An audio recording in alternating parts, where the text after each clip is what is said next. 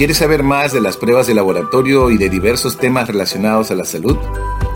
En este podcast conocerás más del mundo de la medicina de laboratorio y de sus profesionales.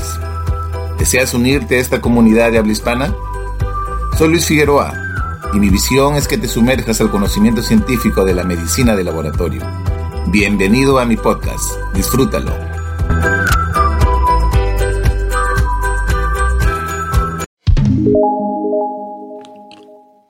Hola y feliz día para todos. Soy Luis Figueroa y los estaré acompañando con la mejor información sobre medicina de laboratorio. Bienvenidos a un nuevo episodio de tu podcast preferido. Los Días Internacionales de la Salud. La celebración de los Días Internacionales de la Salud buscan conmemorar y llamar la atención sobre estos temas de salud pública en la agenda social y en los individuos. Por ejemplo, en estas últimas semanas se han celebrado tres días muy importantes. El 11 de octubre se celebró el Día Mundial contra la Obesidad o World Obesity Day. Melanie nos cuenta, de niña no reconocía la obesidad como un problema porque todas las mujeres de mi familia tenían sobrepeso. Mi relación negativa con la comida solo se produjo cuando me sometieron a dietas restrictivas, donde otra persona controlaba qué, cuándo y cuánto comía, en lugar de ayudarme a estar sana. Las experiencias estigmatizantes y traumáticas de vivir con obesidad repercutieron en mi salud mental y en mi peso.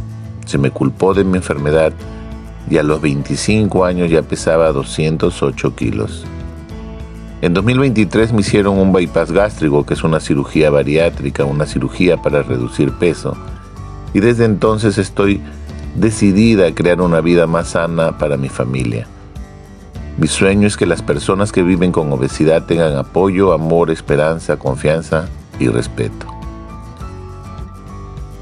La obesidad ha alcanzado proporciones epidémicas a nivel mundial y cada año mueren 2.6 millones a causa de la obesidad o sobrepeso. Antes se consideraba un problema confinado a los países de altos ingresos. Hoy, la obesidad es prevalente en países de bajos y medianos ingresos, como el Perú. El sobrepeso y la obesidad son enfermedades multifactoriales por ello, además el tratamiento farmacológico, plan nutricional y actividad física, es esencial que los profesionales en el manejo de estos padecimientos cuenten con varias opciones y herramientas que apoyen el diagnóstico, la atención y seguimiento para proveer un entorno más saludable y así mejorar la calidad de vida de estos pacientes.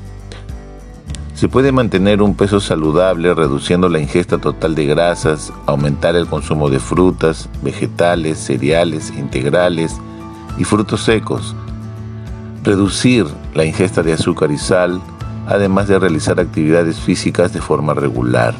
Para frenar esta epidemia mundial es necesaria una estrategia poblacional, multisectorial, multidisciplinaria y adaptada al entorno cultural de cada región y país. El 29 de octubre se celebró el Día Mundial del Derrame Cerebral o World Stroke Day. Cuando alguien tiene un derrame cerebral, cada segundo que pasa es crucial. A medida que el tejido cerebral y millones de neuronas comienzan a morir, el tiempo es lo más valioso. Nuestra campaña, Tiempo Precioso o Precious Time, tiene como objetivo crear conciencia sobre los signos de accidente cerebrovascular o derrame y los beneficios del acceso rápido y oportuno a la atención médica de emergencia. El accidente cerebrovascular ocurre cuando se interrumpe el suministro de sangre a una parte del cerebro. Sin sangre, las células del cerebro pueden dañarse o morir. Más de 13 millones de personas sufrirán un accidente cerebrovascular cada año que alrededor de 5.5 millones van a morir. El impacto de un derrame puede ser a corto y largo plazo, según la parte del cerebro afectada y la rapidez con la que se brinda el tratamiento. Los supervivientes de un accidente cerebrovascular pueden experimentar una amplia variedad de discapacidades, incluidas dificultades con la movilidad y el habla, así como la forma en que piensan y sienten. El acceso rápido al tratamiento salva vidas y mejora la recuperación. Si detecta los signos de un accidente cerebrovascular, llame inmediatamente a una ambulancia. A nivel mundial, uno de cada cuatro adultos mayores de 25 años sufrirá un accidente cerebrovascular en su vida.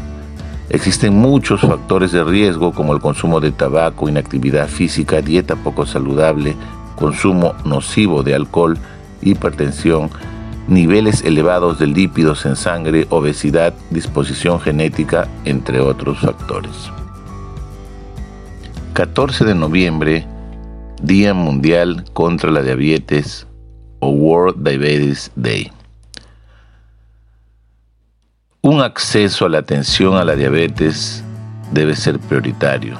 Si no es ahora, ¿cuándo? Un siglo después del descubrimiento de la insulina, la atención de la diabetes en el mundo sigue fuera del alcance de muchas personas que lo necesitan. Y esto debe de cambiar. Existe un llamado a la acción para garantizar que su atención llegue a las personas que lo necesitan en el mundo.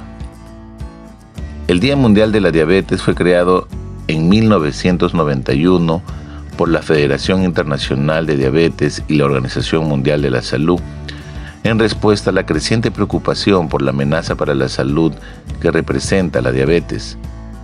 Se conmemora cada año un 14 de noviembre en homenaje al cumpleaños de Sir Frederick Banting, quien co-descubrió la insulina con Charles Betts en 1922. Como podemos ver, en resumen, los gobiernos, a través de sus ministerios de salud, proveedores de salud, industria farmacéutica y diagnóstica, profesionales de la salud y los pacientes deben ser conscientes de difundir estos días internacionales de la salud. También deben ser actores activos, proactivos, en búsqueda de disminuir la presencia de estas enfermedades como la obesidad, los derrames cerebrales y la diabetes. Muchas gracias. Hasta aquí llegamos con este episodio. Feliz fin de semana para todos. Cuídense y bendiciones para todos. No olvides que el hombre nunca sabe lo que es capaz hasta que lo intenta. Gracias. Gracias por escucharme y te invito a que continúes siguiendo los episodios en mi podcast. Nos vemos hasta un próximo episodio. Cuídate.